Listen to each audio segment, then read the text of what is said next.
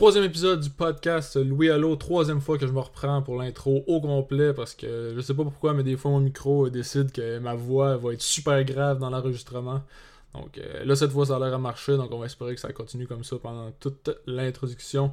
Euh, oui, troisième épisode du podcast, cette fois en compagnie euh, de monsieur Michael Cloutier, qui est un athlète québécois, gaspésien même, de powerlifting un des meilleurs au Québec, au Canada, comme je l'ai dit euh, dans le podcast, euh, que vous allez entendre dans quelques instants. Euh, Michael a participé au championnat mondial de powerlifting, au World Classic de powerlifting en 2017 en Biélorussie. Donc, il nous a partagé un peu son expérience, comment c'était là-bas de se comparer avec les meilleurs au monde quand lui venait tout juste de commencer un peu dans cette discipline-là de powerlifting. Euh, c'est un, sport que je connaissais très peu. Évidemment, j'ai suivi Michael parce que c'est un athlète gaspésien. J'aime ça voir euh, où se rendent nos athlètes gaspésiens. Mais euh, c'est pas mal les seules bases que j'avais dans ces, dans ces disciplines-là. Je regardais un peu aussi aux Olympiques quand, on a la chance d'en avoir. Mais sinon, c'est tout, tout mes connaissances. Je, je, connaissais vraiment pas beaucoup. Ça m'a sorti un peu de ma zone de confort. C'est différent des deux premiers épisodes. J'avais parlé avec Matt Angel de lutte et avec Rémi Anglaire de hockey, qui sont comme mes deux sports de, de prédilection. Donc là, en parlant de powerlifting, ça m'a sorti un peu de ma zone de confort, mais j'ai trouvé ça extrêmement intéressant. Euh, le parcours à Michael est vraiment, euh, vraiment brillant. C'est, incroyable euh, tout ce qu'il a pu vivre en, si peu de temps de carrière. Comme j'ai dit, en 2017 qu'il commence sa carrière puis il était déjà au championnat du monde. Donc ça a juste continué à s'améliorer par la suite. Puis il nous a parlé un peu justement de son expérience là-bas. Puis de, des autres compétitions qu'il a faites, des championnats canadiens, des championnats locaux, etc. Donc vraiment intéressant, José Nickel nous a parlé aussi un peu de, de, ses projets de faire grandir ce sport-là euh, dans, notre région à Gaspésie. Donc euh, vraiment intéressant. Euh, oui, ça m'a sorti une zone de confort, évidemment.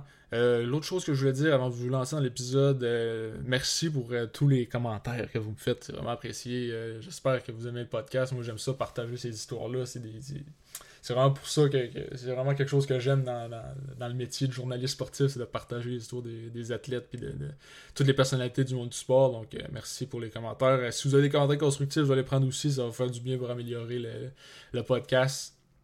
Euh, dernière petite chose, moi je partage les épisodes sur Facebook à partir de Balado Québec. Les épisodes sont aussi disponibles sur les applications de podcast là, sur les, appareils iPhone et Android.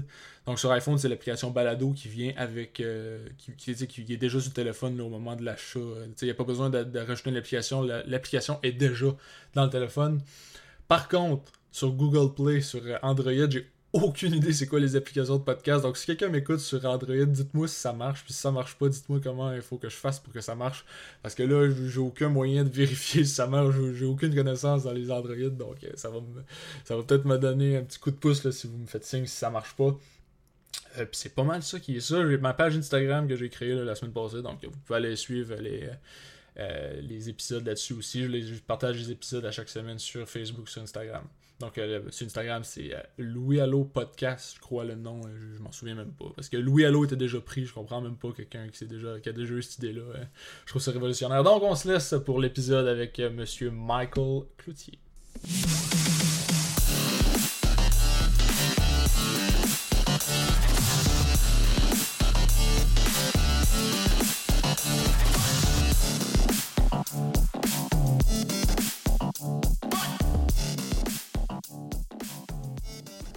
Aujourd'hui en podcast, on reçoit Monsieur Michael Cloutier, athlète québécois de powerlifting, un des meilleurs au Québec, un des meilleurs au Canada. Comment ça va, Michael? Ça va super bien, toi? Ça va très bien, très bien. Euh, Michael, pas le choix de, parler de ça. On est en plein confinement. Comment ça se passe de ton côté? Es-tu capable de, continuer l'entraînement quand même? Oui, sérieusement, euh, il y a deux ans passés, je crois que je, je peux pas dire que j'aime plus mon investissement que présentement. C'est que j'ai investi dans le fond dans de l'équipement comme d'équipement de compétition. Puis j'ai mis ça chez nous. Donc, euh, c'est vraiment le meilleur setup que j'aurais pu faire parce que présentement, je suis capable euh, de m'entraîner euh, comme que je devrais finalement. Est-ce que tu t'entraînes exclusivement chez toi ou sinon, en temps normal, tu vas dans les gyms, j'imagine, pour, pour faire ton entraînement? Ben, ben, pour faire une histoire courte, dans le fond, tout ce qui est levé de base, c'est-à-dire le squat, le bench press puis le deadlift. Dans le fond, les trois levées qu'on voit en compétition, mm-hmm. c'est des levées qui sont extrêmement pesantes et que j'ai vraiment besoin d'avoir un équipement qui est très spécifique. Donc, ça, je l'ai fait à la maison. Par contre, c'est sûr, une à deux fois par semaine, je vais dans un gym commercial pour me permettre de faire plus des exercices de poulie et des exercices plus de, de style bodybuilding, finalement, pour, euh, pour faire une addition à tout ça. OK. Euh, comment comment t'as développé ça, cette passion-là pour, euh, pour le powerlifting, pour l'entraînement? Je sais que t'étais étais un gros joueur de football au secondaire. C'est-tu un peu là que ça a commencé tout ça? Euh, je te dirais que l'entraînement en salle en tant que tel, je la connaissais pas quand je jouais au football. Je faisais juste jouer au football puis au hockey finalement. Puis c'est ça, puis après, après le football, j'ai continué à jouer au hockey un peu. J'ai joué junior 2A, j'ai joué une année senior A aussi. Puis quand j'ai un peu, si on veut, délaisser le hockey. Ça me prenait quoi, justement, pour faire de l'activité physique? C'est vraiment là que j'ai plus commencé euh, à m'entraîner euh, en salle, en salle d'entraînement. Une à deux fois par semaine euh, pendant que j'étais au cégep. J'ai vraiment pogné la piqûre très vite. Fait que c'est parti de là. Puis, dans le fond, à partir de là, j'ai vu que mon ma force, c'était vraiment pas le cardio. ma force, c'était justement d'effectuer des mouvements qui étaient que tu peux mettre des charges pesantes. Donc, à partir de là, c'est là qu'un de mes amis m'a dit Hey, euh, il y a une compétition de powerlifting à Québec. C'est organisé par Jean-François Caron. Jean-François Caron, qui est mhm. l'homme le plus fort au Canada, un strongman. Euh, C'était une, dans le fond, une compétition qui n'était pas fédérée. Ça se faisait sur le stage de la petite grenouille à Charlebourg. ça, ça, te donne une idée? Là? Ouais. puis, euh, en tout cas, je suis arrivé là avec une couple de mes chums, puis euh, pratiquement pas de préparation. Puis, il y avait l'après-midi, tu avais les lovers. Euh, dans le fond, les leveurs amateurs, si on veut. Puis le soir, c'était vraiment des hommes forts du Canada qui étaient là pour faire la compétition, si on veut, pro. Fait que j'ai fait l'aile de l'amateur de l'après-midi, que j'ai fini premier. je m'attendais pas à ça. Puis dans le fond, si j'aurais été avec les gars euh, pro, dans le fond, le soir, j'aurais fini troisième. C'est bon, là que j'ai fait finalement, euh, je suis peut-être bon là-dedans. fait que c'est à partir de là, après ça, c'est là que j'ai découvert vraiment la Fédération québécoise de dynamophilie. Donc, euh, vraiment, l'organisation québécoise qui fait partie euh, de la CPU, c'est-à-dire de la Canadian Powerlifting Union, qui est affiliée avec l'IPF, qui est vraiment la Fédération internationale de powerlifting, qui est approuvée par le CIO. Puis avant, euh, avant cette première compétition-là, est-ce que tu t'étais entraîné un peu spécifiquement pour ça ou t'as juste été là avec l'entraînement que tu faisais là, habituel? Je te, je te, dirais, dans ce temps-là, j'étais vraiment juste un espèce de... Il appelle ça un gym rat, un ouais. c'était vraiment, c'était vraiment ce que je faisais. Je m'entraînais 5 à 6 fois par semaine en salle de sport. Mais dans le fond, je faisais, oui, du bench press, je faisais du squat puis du deadlift, mais par contre, c'était pas vraiment un entraînement spécifique mm powerlifting, c'était plus overall, si on veut. Fait que c'est ça, c'est parti de là. C'est juste que, comme je te disais, ma force, c'était vraiment pas le cardio. Fait que ça, ces exercices-là, j'ai pratiqué beaucoup plus parce que justement, j'avais du talent dedans. Okay. C'est sûr, j'avais une prédominance un peu, mais j'avais pas vraiment encore fait un entraînement spécifique pour ça. C'est après que c'est venu dans le fond. Okay. Fait que là, tu as poursuivi l'entraînement un peu plus spécifique, comme tu dis, puis euh, tu as eu. Euh, as participé à quelle autre compétition par la suite? C'était-tu un championnat québécois ou. Euh? Ben, c'est ça, dans le fond, ça, c'était pas fédéré. Ouais, c'était pas sous aucune euh, fédération. Fait que je suis parti de là. Finalement, euh, ça, j'ai fait une compétition de niveau local, qu'on appelle avec la Fédération québécoise de l'amophilie. C'était à Rimouski. C'est ça. C'était en, en, quoi? C'était en 2016, ouais. En mai 2016. Donc, j'ai fait cette compétition-là, euh, ce qui m'a permis, de, dans le fond, de me qualifier pour le championnat provincial. Puis aussi, euh, dans le fond, powerlifting, parce qu'il y a plusieurs catégories de poids. Pour comparer les catégories de poids, dans le temps, il y avait une formule qui s'appelait la Wilks. Puis avec cette formule-là, moi, je me disais, mon but, c'était d'être le premier au Québec. Puis avec ma première compétition que j'ai faite dans la FQD, j'ai pu déjà me placer deuxième au classement. Donc, j'étais super content, mais là, c'est sûr que les buts sont devenus quand même euh, assez gros, mhm. assez vite. On va le dire comme ça. Puis, euh, c'est ça, tu es allé dans les grosses compétitions québécoises. Comment ça se passe, là, les, les, les vraies compétitions? tu m'as parlé un peu tantôt d'une compétition euh, à la Petite Grenouille. J'imagine que c'est pas, pas les mêmes circonstances dans les grosses compétitions. Et c'est bon, non, c'est vraiment pas la même affaire. Non, dans le fond, faire, euh, faire une histoire courte un peu de comment ça fonctionne. Euh, pour quelqu'un qui veut se rendre au championnat canadien, il doit passer au moins par trois compétitions. C'est-à-dire, il doit passer par une compétition locale, une compétition, mettons, pour quelqu'un qui vient du Québec, quelqu'un, c'est une compétition qui est n'importe où au Québec, comment qu'on appelle une compétition locale, ce qui permet de se qualifier pour le provincial. Ensuite de ça, euh, après le provincial, il y a une compétition qu'on appelle un régional. Le régional, dans le fond, il y en a trois au Canada. Il y en a un dans l'Ouest, un dans l'Atlantique, puis il y en a un qu'on appelle central. Le central, c'est pour le Québec et l'Ontario. Donc, il y a cette euh, compétition-là. Ensuite de ça, là, on peut être éligible au national. Mais pour accéder à tous les, dans le fond, les paliers de niveau, c'est-à-dire provincial, régional, national, il y a un certain standard qui est demandé. Quand on parle de standard, c'est vraiment le nombre de kilos levés total que tu fais par rapport à ta classe de poids. Donc, il y a vraiment des standards minimums que tu dois respecter pour être capable de monter des échelons. Puis dans le fond, les trois, euh, les trois compétitions, les trois épreuves plutôt dans ces compétitions-là, c'est le squat, le bench press, puis le deadlift, si je comprends, hein, si j'ai bien fait mes Oui. recherches. C'est quoi le. Non, t'as bien J'ai bien fait ça. C'est super simple Parfait. dans le fond. Fait que c'est tout le temps ça. On commence avec le squat, trois essais. Ensuite de ça, bench press, trois essais. Deadlift, trois essais. Euh, dans le fond, c'est le même principe qu'une compétition d'haltérophilie. C'est juste au lieu d'avoir Mhm. deux mouvements qui, qui est vraiment technique et explosif, là, on parle de trois mouvements qui est beaucoup plus linéaire, mais où, où ce que les charges sont beaucoup plus imposantes. Ok. Toi, t'as sûrement une force dans ces trois-là, euh, ces trois épreuves-là? Ouais, ben, je, dirais- je dirais là ce que je me démarque, le- que je me démarque le plus au Canada, c'est au niveau de mon squat. Euh, dans le fond, le dernier championnat canadien qui a eu lieu euh, au mois de mars, j'ai fait le plus, euh, dans le fond, le squat le plus pesant de toute la compétition au Canada. J'avais fait 782 livres. Ok. Donc le squat, euh, si si tu peux résumer ça rapidement, c'est vraiment avec le poids, euh, avec la base sur tes épaules, puis un, un squat. Ouais, euh, la barre sur le derrière des épaules. euh, dans le fond, squat en français, souvent on l'appelle la flexion Mhm. des jambes. là. C'est-à-dire que, dans le fond, quand on descend, on fait une flexion de jambe, la hanche doit descendre plus bas que le niveau de, du genou pour, euh, pour que la profondeur soit acceptée. Ben justement, c'est ça, j'ai regardé là, les, un peu les compilations de, de- de- de tes vidéos sur YouTube là, où on voit justement au, au- au championnat du monde qu'on va en reparler un peu plus tard, mais on dirait que tu sais, la, la ligne est mince entre un- une épreuve réussie et une épreuve ratée. C'est quoi vraiment qui peut faire une.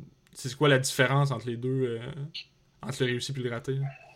Je te, je te dirais que la ligne est très très mince. Mhm. puis La ligne va dépendre si tu compétitionnes dans, un- dans une compétition locale, nationale ou internationale. Parce que le niveau des juges augmente aussi. Normalement, je te dirais, plus que tu vas vers l'international, plus que la compétition devient sévère. Normalement.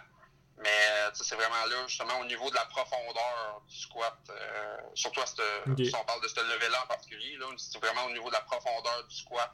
Euh, vérifier justement qu'il n'y a pas de. Il y a pas ça une downward motion en anglais, c'est dans le fond que la barre, tu peux pas, mettons, mon- quand tu te mets à monter la barre, la barre peut pas redescendre et remonter. Là. Donc ça peut doit vraiment se faire tout d'un trait si on veut. Ok. Fait qu'il y a vraiment plusieurs éléments techniques comme ça. Le pied peut pas se déplacer pendant un squat.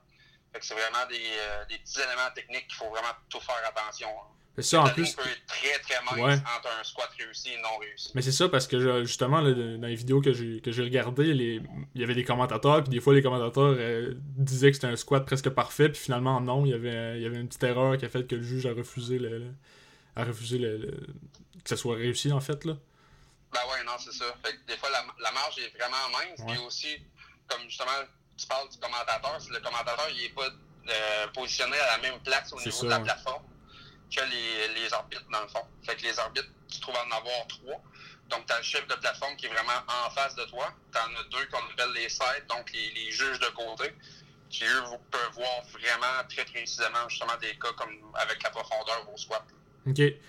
J'ai parlé un peu là, rapidement tantôt du, championnat du monde que t'as que t'as fait en 2017. Ça faisait vraiment pas longtemps que tu compétitionnais à ce moment-là, j'imagine. Tu m'as parlé de 2016 tantôt, là, t'es au championnat du monde 2007. C'était quoi la route là, vers cette- ce World Classic-là? Euh, C'était assez spécial. Ouais, j'imagine. Dans le fond, ouais, dans le fond, ça, la première compétition que j'ai fait, c'était à Rimouski en mai 2016. Donc, euh, je suis parti de là. Après ça, je me suis dit, le but, ça serait d'aller au Canadien puis essayer d'être le meilleur dans ma classe de poids. Fait que pour me rendre là, fallait que je passais, c'est sûr, par premièrement le provincial. Donc, j'ai fait le provincial ensuite de ça en novembre 2016. Provincial que j'ai Mhm. gagné euh, le, le meilleur lever homme toute catégorie. Ensuite de ça, en janvier, euh, c'est ça, janvier 2017, je suis allé à Guelph en Ontario pour faire le championnat central qui se déroulait en Ontario cette année-là.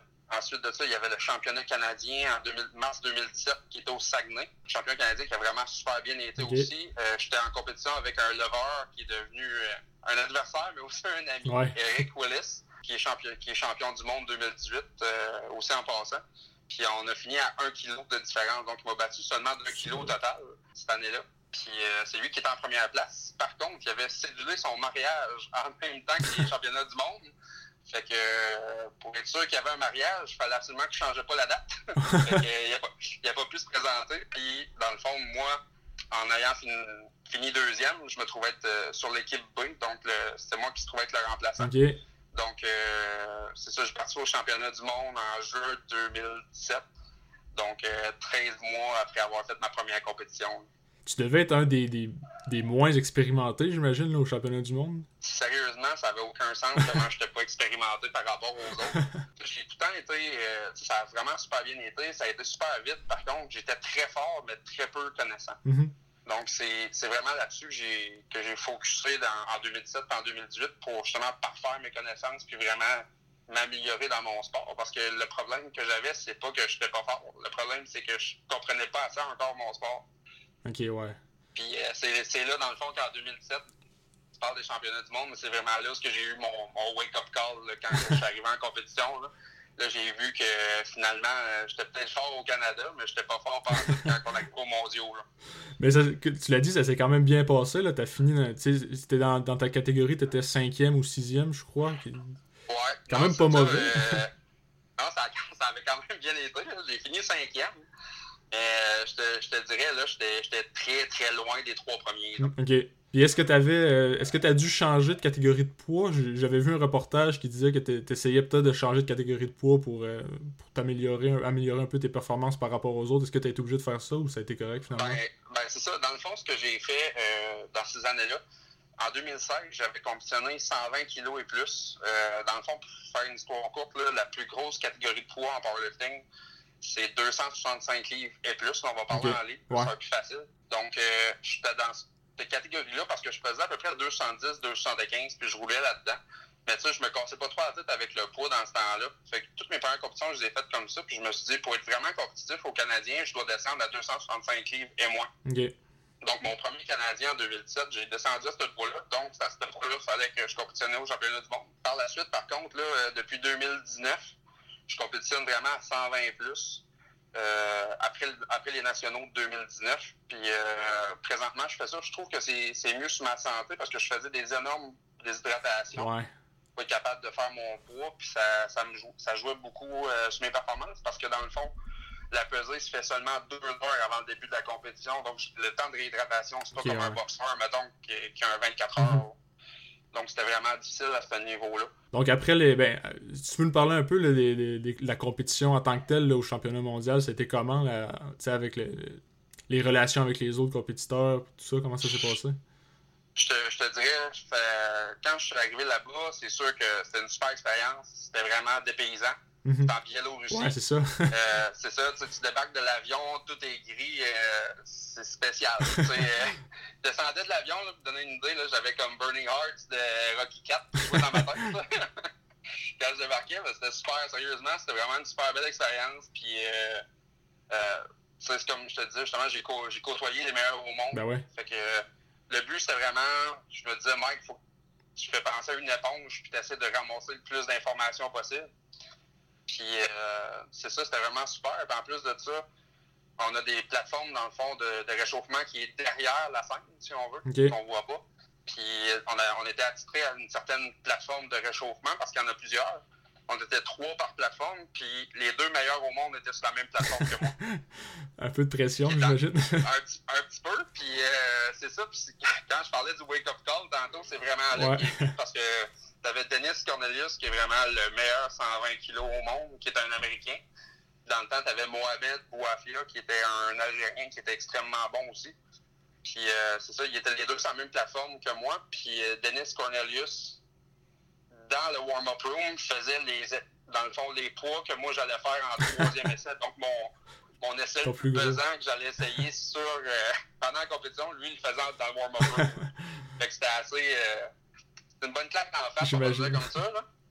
Mais euh, c'est une belle leçon d'humilité, mais c'est justement, j'ai tellement appris de ces gars-là en même temps que sérieusement, ça a fait vraiment une belle expérience.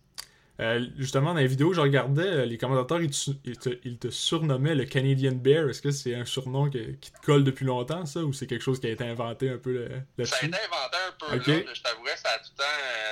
Le, le, nounours, là, ça a tout le temps sorti un peu comme, comme surnom, là avec mon tempérament et le fait que j'ai pas une barbe, là, mais c'était.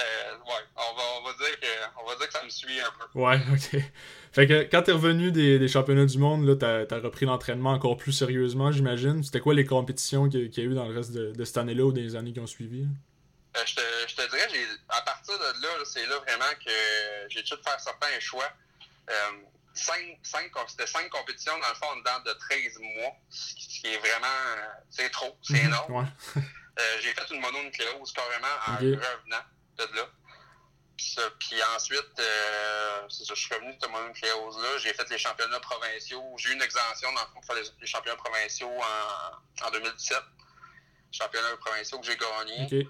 Ensuite de ça, euh, c'est ça, je suis retourné après ça euh, au championnat canadien. Cette année-là, il était à Calgary en 2018, en mars 2018. Okay. Donc ça avait, ça avait bien été là. Fini troisième aussi. Après ça, euh, c'est là que j'ai vraiment euh, pris un petit peu, pas, pas un break, là, je dirais, mais là, je suis plus un rythme de 3 à 4 compétitions par année. Ce qui doit être quand même beaucoup.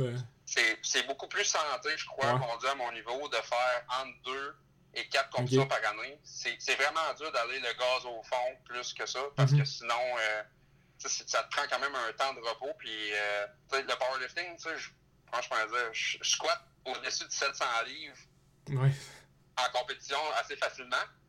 Par contre, je fais ça peut-être euh, six semaines dans mon année. Là. Okay. Fait que c'est vraiment, c'est vraiment progressif au niveau de l'entraînement. Donc, tu dois repartir avec des petites charges après une compétition, puis remonter ta force, si on veut. Donc, euh, refaire un peaking, comme on appelle, pour refaire une autre compétition. Mais mm -hmm. tu peux pas être le, le, gaz dans le fond un année de temps, parce que sinon, là, ton corps ne pourra pas suivre. Puis, euh, justement... C'est là que les blessures embarquent. ouais, c'est ça. Faut quand même, ça, faut quand même faire attention. As-tu des blessures, des blessures euh, sérieuses? Tu as, parlé de la mononucléose un peu tantôt, c'est une maladie ouais. importante. As-tu des blessures qui t'ont nuit un peu, qui t'ont affaibli? Ouais, c'est ça. Ben, le, cette année-là, ça a été 12 mois assez rough après les, les championnats du monde. Dans le -hmm. fond, j'ai eu la mononucléose. Ensuite de ça, j'ai fait les championnats euh, provinciaux. Puis euh, j'ai commencé ma préparation dans le fond pour faire les Canadiens. Puis j'ai dit, bon, ben là, on va y aller, puis on va mettre le gaz au fond, justement. Puis euh, à six semaines avant la compétition, j'avais un squat de 655 livres à faire. Puis euh, dans ce temps-là, j'avais pas de, de garde pour les bords. Justement, dans mon gym à la maison, puis j'ai fait un squat. Je suis tombé avec, carrément avec 655 livres sur le dos. Ouais, ça doit pas puis, faire de bien. Non, ça fait vraiment pas du bien. Puis euh, c'est ça, dans le fond, je me trouve à avoir, je me trouve à avoir euh, fait un entorse aux deux chevilles. Fait que okay. euh, j'ai squatté euh, au Canadien six semaines après avec deux chevilles dans le taping. Mais ça doit pas être. ouais, ça doit pas être bon pour le squat, puis même pour le deadlift, ça doit être, ça doit être souffrant. Là. Ouais, ben au deadlift, c'est pas super parce que la, la cheville ne bouge pas tant okay, ouais. C'est vrai, vraiment squat. au squat, justement, que la, ça prend une très bonne mobilité de cheville pour faire une bonne flexion de jambe puis aller chercher justement la profondeur requise par les, par les juges. Puis as-tu eu des euh, as-tu participé aux Jeux du Commonwealth aussi? Ouais, j'ai participé aux Jeux du Commonwealth. Dans le fond, nous, c'était à, à, chaque deux ans. Euh, j'ai participé à ceux-là à Saint John's ou euh, à Terre-Neuve okay. en septembre 2019. Donc pour moi, c'était une super belle compétition. Ça restait au Canada, puis euh, ça me permettait de visiter Terre-Neuve en même ça, temps. Hein? Ça s'est super bien passé. Je finis deuxième dans le fond, encore avec mon, mon compatriote Eric Willis, on était les deux en compétition. On, dans le fond, l'équipe canadienne avait envoyé deux gars de la même classe de poids parce qu'on avait des meilleures chances de, de médaille, si on veut. Okay. Puis c'est ça, on a fini premier et deuxième. Ça avait super bien été. Puis ça doit être une belle place à visiter aussi, à Saint-John. Mais peu importe où tu vas, ça doit toujours être le fun de pouvoir visiter un peu l'endroit. Le, ben oui, ben oui, c'est sûr. Puis, tu sais, justement, le fait que le, le championnat canadien est toujours dans une province différente, mm -hmm. ça me permet vraiment de découvrir le Canada plus en, en entier, si on veut. À des endroits Puis, que tu n'irais euh, probablement pas euh, normalement. Ben non, c'est ça. Fait comme... Que, euh, comme, comme, Calgary, c'était le fun parce que j'ai pu aller à Banff visiter les Rogers okay. en même temps. Ouais, ça, fait, ça fait voir du pays en même temps. Ben oui. Je voulais, je voulais parler de, de, du record du monde qui a été battu hier. J'imagine que tu as dû voir ça, le record du monde de deadlift. Là, le... Ouais, d'Arthur Julius c'est ça, euh, Johnson. Ouais. C'est euh, 501 kilos, c'est au-dessus de 1100 livres, c'est juste surhumain. Là. Je, je, on, on, dirait ah, que je réalise même pas. c'est com complètement stupide, c'est spécial. Là. Mais euh, c'est ça, dans le fond, c'est sûr, faut, faut pas comparer un soulevé de terre qui est fait comme ça versus un soulevé de terre qui est vraiment fait en powerlifting. Okay. Pour deux raisons. Premièrement, mettons, euh, au niveau des mains, nous, dans, on, a, on, a, juste le droit d'avoir de la craie sur les mains, donc pas de strap. Tandis okay. que, mettons, ce deadlift-là, c'est fait avec des straps. Puis aussi, il y a un équipement de levée qu'on appelle un deadlift suit qui avait sur le dos, dans le fond, que nous, en powerlifting classique, on n'a pas. Donc, je te dirais, le, le, record de, de, powerlifting, vraiment, de deadlift, il est à 1005 livres, je crois. Quand même. Euh, par contre, c'est sérieusement, Arthur, euh, cet Islandais-là, il est vraiment incroyable. Euh, mais tu sais, c'est un gars qui, qui est surhumain. C'est un gars de 6 pieds 9, puis il pèse euh, 405, je pense qu'il pesait 455 livres hier. Tu sais, puis à ce poids-là, il est même pas bedonnant, tellement qu'il est Non, non, mais c'est ça, ouais. C'est à ce point-là à quel point il est impressionnant. Là. Ouais, c'est incroyable. J'ai vu, la, vu la vidéo là, ce matin, je crois, puis j'ai tombé en bas de ma chaise, puis tu sais, il, il, fait ça, puis après ça, il, sais, en pleine, en pleine forme. J'avais vu que le lancer record, euh, il fallait quasiment réanimer le gars après. C'était l'américain Shaw, si je me trompe pas. Là. Euh, non, ça c'était euh, Eddie Hall. Eddie Hall, ah oui, excuse-moi, ouais, Shaw, c'est un. Shaw, c'est un... Ouais, mais il était plugué sur l'oxygène. C'est ça, oui. Puis... Kit, là, ouais. puis lui, après ça, euh, Bjornsson, hier, après son record, qui s'est mis à crier et à célébrer, c'était impressionnant ah, à voir. J'imagine, même toi de ton côté, ça doit être fou. Ah, c'est spécial. C'est vraiment j'ai vu une couple de gars euh, des, qui font vraiment plus des hommes forts. Mm-hmm. J'ai vu, euh, justement, quand j'étais en Biélorussie, j'ai rencontré Zidrunas Savikas, qui est vraiment l'homme fort le plus titré euh, dans le monde. Il a gagné quatre fois le World Strongest Man, mm-hmm. vraiment extrêmement solide, mais ces gars-là sont, ils ont des prédispositions incroyables. Ben ouais. Justement, comme Zidrunas, il n'est même pas tant grand que ça quand tu compares avec les autres. Il mesurait juste 6 pieds 4. Puis euh, c'est un gars de 400 livres, mais les mains, c'est incroyable. Là. Quand j'ai serré la main, s'il serre un peu plus, c'est sûr qu'il va me la casser. c'est ça. Justement, ces compétitions d'hommes forts-là, de World Strongest Man, est-ce que c'est quelque chose que, qui pourrait t'intéresser? Je sais que c'est pas exactement la même chose que tu fais, mais tu sais, euh, est-ce que, est que ça pourrait être un, un, plan à long terme? Là, euh, je te dirais personnellement, non. Le pourquoi, c'est que j'aime gagner. c'est aussi fou que ça. Je suis très, très compétitif. Puis euh, quand je parlais justement de prédisposition physique, tu verras pratiquement pas d'hommes forts présentement euh, sous les 6 pieds, 6 pieds 2. Donc, c'est vraiment des gars qui ont des prédispositions, justement, qui sont extrêmement grands, qui sont capables de mettre vraiment beaucoup de poids. Euh, par rapport à un, homme fort professionnel qui fait des compétitions internationales, présentement, euh, je, me, je serais vraiment extrêmement petit par rapport à ces gars-là, même si je suis à 300 livres de poids corporel présentement. Là. Je mesure seulement 5 pieds 10. Donc, ces gars-là, c'est vraiment c'est des montagnes. C'est le cas de ouais. Euh, si on revient à toi un peu, là, euh, une semaine typique d'entraînement de ton côté, là, mettons, euh, hors compétition, ça peut ressembler à quoi?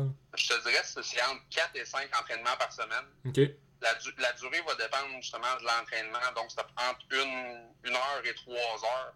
C'est sûr, si j'ai vraiment du soulevé de terre très pesant à faire ou du squat très pesant, c'est là que ça prend vraiment beaucoup de temps parce que, mettons que j'ai un. faut que je fais une rep à 720 livres au squat. Ben, juste pour me rendre là, mon warm-up va me prendre entre 30 et 45 minutes. OK. Juste pour être prêt à faire cette charge-là. Donc, après ça, il y a tout le reste de l'entraînement qui vient à la suite de ça. Fait c'est vraiment, des fois, c'est aussi les warm-up qui sont mm-hmm. extrêmement longs. Donc, c'est ça, 4 à 5 entraînements par semaine, entre 1 heure et 3 heures ça ressemble pas mal à ça. Tes warm-ups, ça peut ressembler à quoi, là, pour, justement, pour te préparer un, un gros soulevé comme ça? Je te, je te dirais, moi, il n'y a vraiment rien de plus simple, justement, parce que c'est des, des charges qui sont assez lourdes. Donc, mes jumps sont, sont, assez, euh, sont assez pesants aussi.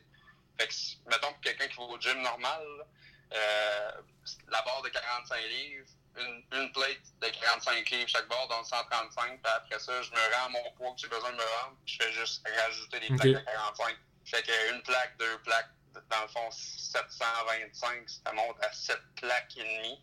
Si on parle en termes de, de, mhm. de gym, là. Fait que c'est ça. On rajoute une à la fois, puis on y va. Tandis que c'est sûr, quelqu'un qui commence, puis qui a peut-être un, un, squat de 400 livres à faire, là, va faire des, des sauts un peu plus. Mettons, je dirais peut-être d'une quarantaine de livres okay. par warm-up. Puis j'imagine que tu fais d'autres euh, d'autres exercices connexes là, pour un peu améliorer ta force, améliorer tous tes muscles, parce qu'au final, tous tes muscles sont importants aussi là, dans tes compétitions. Oui, c'est ça. C'est sûr, mettons, personnellement, pour moi, euh, une semaine d'entraînement, c'est quoi? C'est deux squats, deux bench press, puis un entraînement de deadlift. Euh, c'est sûr que la fréquence, c'est pas beaucoup. Par contre, je fais des charges qui sont vraiment lourdes, donc c'est ça qui fait que ma mhm. fréquence est, est, plus petite. Donc, quelqu'un qui, euh, je te dirais un gars serait sous les 200 livres, ou les filles, justement, qui font du powerlifting, ben, des fois, ils peuvent faire 3 squats, 4 bench press, 2 sessions de deadlift par semaine facilement. Donc, ça dépend vraiment de la personne. Mais c'est sûr, euh, après ça, il y a des exercices qu'on appelle accessoires. Donc, euh, le deux fois que je vais dans un gym commercial par semaine. Mm-hmm. Donc, plus faire des exercices justement au niveau des épaules, du dos, euh, vraiment plus au niveau de l'hypertrophie, au niveau des jambes. Donc, c'est tous des, euh, des points qui à travailler. Mais c'est sûr que le, ce que j'ai été chanceux, justement, ben, je peux compter ça chanceux, oui, puis non. C'est vraiment le fait que j'ai monté une très grosse base euh, en entraînement style plus bodybuilding avant de commencer le powerlifting. Donc, j'avais déjà une très bonne charge de masse musculaire. Donc, j'ai moins besoin de faire justement des, des, entraînements spécifiques en hypertrophie mhm. pour gagner du muscle. C'est sûr, quelqu'un qui commence va toujours y, proposer, oui, de faire du squat, bench, deadlift, puis vraiment développer son powerlifting, mais aussi de faire beaucoup d'hypertrophie justement pour aller chercher la masse musculaire requise pour lever des charges qui sont assez pesantes. Puis euh, côté alimentation, à quoi ça peut ressembler de ton côté? Euh, je te dirais, là, c'est un peu moins sévère justement du fait que, que je suis dans les 265 livres et plus, mm-hmm. Dans les 120 kilos plus. Donc, c'est un peu moins sévère. Par contre, j'ai Martin Bergeron, qui est un, excellent préparateur physique au Québec, qui m'aide là-dessus. Euh, aussi fou que ça peut paraître, là, la semaine d'une compétition, c'est la, digestion est extrêmement importante, justement pour avoir un bon gainage, pour avoir une bonne stabilité euh, quand tu fais du squat ou euh, du deadlift. Donc, la digestion est super importante. Puis, c'est sûr, à mon poids, je, je suis rentré au-dessus de 3000 calories par jour juste pour maintenir mon poids. Là. Euh, je te dirais, euh, en, temps normal, proche d'une compétition, c'est euh, faut que je mange mes 6 repas par jour, puis je vais chercher à peu près mon 4000, 4500 calories. Puis, si on revient à l'entraînement, est-ce que ça, c'est toujours un peu la même chose que tu sois en période de pré-compétition ou non, ou c'est vraiment plus spécifique quand tu arrives proche d'une compétition? Ben, c'est ça. C'est justement comme je te parlais tantôt, dans le fond. Euh, tu peux pas être le gaz au fond à l'année longue. Ouais, c'est ça. C'est aucunement viable aussi.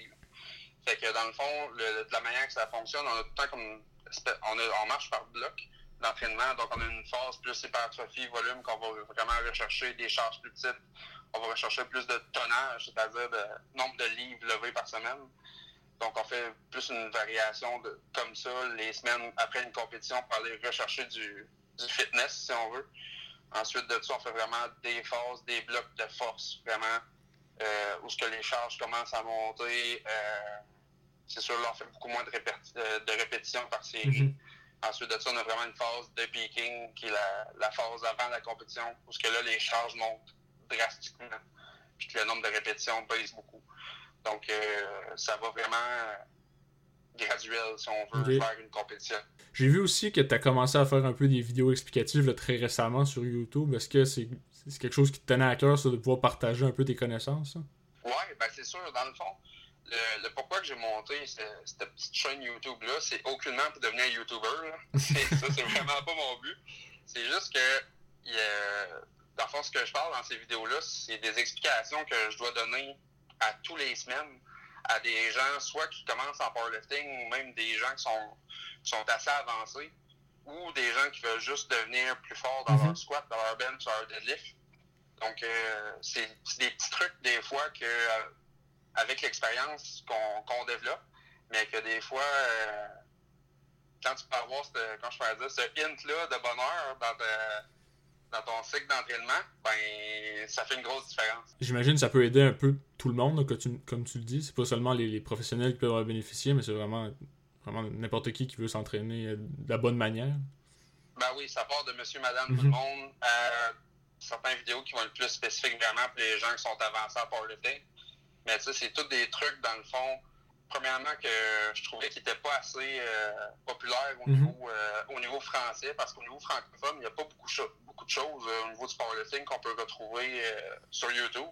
Donc, je me suis dit d'avoir un peu d'informations en français, ça ne ferait pas de tort. Puis, c'est ça, dans le fond, il y a beaucoup d'informations, des fois, qui sont, sont super spécifiques, puis je trouve qu'il n'est pas approprié, tandis qu'il y a d'autres trucs qui est tellement important, mais que personne ne parle. Donc, c'est ça, je me suis dit, je peux ce serait une bonne idée de faire euh, quelques vidéos puis vraiment partager ces, connaissances-là.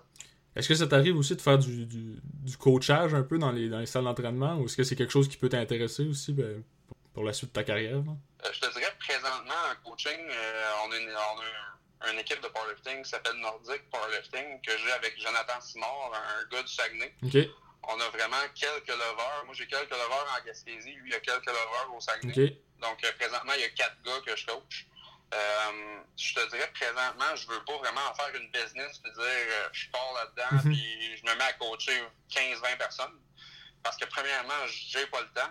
Puis le deuxièmement, euh, quand tu es un athlète qui, qui, est quand même de, de, haut niveau, on va le dire comme mhm. ça, ben l'entraînement demande déjà extrêmement beaucoup de temps, puis il faut essayer de faire le vide euh, entre les séances d'entraînement. Donc, c'est pas de quoi, je pense, qui présentement qui, qui, est super viable si tu veux, si tu veux vraiment mhm. t'améliorer. Par contre, c'est sûr, euh, plus tard, j'aimerais vraiment ça, justement, développer plus mon coaching, euh, essayer, essayer plus de m'impliquer au niveau de la fédération. J'ai pris un poste de directeur au niveau de, la Fédération québécoise de dynamophilie cette année. Euh, donc, c'est ça, plus m'impliquer au niveau de la fédération. J'aimerais ça aussi, euh, dans la région, là, on a tellement de potentiel, on a tellement de... Je pense que c'est génétique aussi au niveau de la Gaspésie, mais on a tellement de personnes qui sont fortes naturellement, sans s'entraîner. Mm-hmm. Euh, je pense qu'il y a beaucoup de potentiel qui peut être développé en région, puis j'aimerais vraiment ça, travailler justement avec des jeunes, puis essayer de monter une, armée de, de powerlifters en Gaspésie. C'est quoi un peu la, longévité? Là? Ça, peut, ça peut durer combien de temps une carrière d'un athlète de, de ton niveau à toi? C'est dur à dire. Je te, je te dirais qu'il y, y, a deux facteurs là-dessus. Premièrement, euh, c'est les blessures. Mm-hmm. Donc, plus, plus que tu blesses jeune dans ta carrière, moins ta carrière va durer longtemps. Euh, donc, quelqu'un qui a la chance de ne pas se blesser euh, en étant débutant va être capable de, si on veut, de, se garder loin des blessures quand il va être plus euh, à un haut niveau. Donc, c'est là, c'est sûr, ça a un impact sur la longévité, mais je te dirais aussi que c'est une question que c'est un sport où tu vas vraiment être au pic de, ta carrière quand tu vas avoir entre 30 et 35 ans. Donc, c'est pas tout le monde qui va vouloir faire un sport compétitif puis vraiment mettre tout le temps que, que ça se doit. Euh, après ça, après que tu es rendu à 30 ans plus, dans le fond. Là si on compare, mettons, euh, au hockey, justement, là, le pic d'un joueur de hockey est environ vers quoi, 24, 28 ans, on peut dire ça à peu près?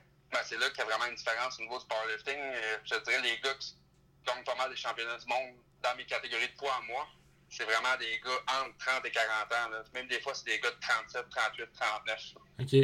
Donc, euh, on peut conclure qu'il peut te rester encore plusieurs belles années à ta carrière. Oui, je, sérieusement, là, c'est sûr, je pense que j'ai pas été super chanceux au niveau des blessures. mais ça va, euh, je vais toucher du bois, ça va terriblement bien dans la dernière année. Donc, euh, si ça peut continuer comme ça, là, je crois que j'ai encore au moins un bon 5 ans facilement parce que je peux m'améliorer. Michael, je te remercie beaucoup d'avoir pris le temps de me parler. Puis en terminant, je voudrais savoir, euh, ça serait quoi tes, objectifs là, quand tout ça va être terminé, quand tu vas pouvoir retourner à la compétition? C'est quoi, quoi ton, ton, but pour la, prochaine année et les prochaines années aussi? Euh, je dirais, c'est sûr, euh, je crois que je suis vraiment de niveau international. Donc, ça serait de faire des compétitions à l'international encore. Donc, les Jeux du Commonwealth, les Nord-Américains. J'aimerais beaucoup retourner au championnat du monde. J'avais eu la mhm. chance d'être sur l'équipe euh, de 2019 pour la Suède. Par contre, là, euh, j'ai eu une petite blessure qui a fait que j'ai mieux aimé euh, la guérir mhm. qu'aller l'aggraver. donc, ça, c'est sûr que retourner au championnat du monde, ça serait, serait pas mal le, principal focus. Puis, comme je te dis, j'aimerais vraiment essayer de développer le sport dans la région. Donc, c'est vraiment là-dessus que le focus va être. Ben, j'espère qu'on va pouvoir te revoir au championnat du monde le plus tôt possible. Ben ouais, ça serait super. Je te remercie encore, Mickaël. Euh, bonne fin de journée. Merci. Merci beaucoup à toi.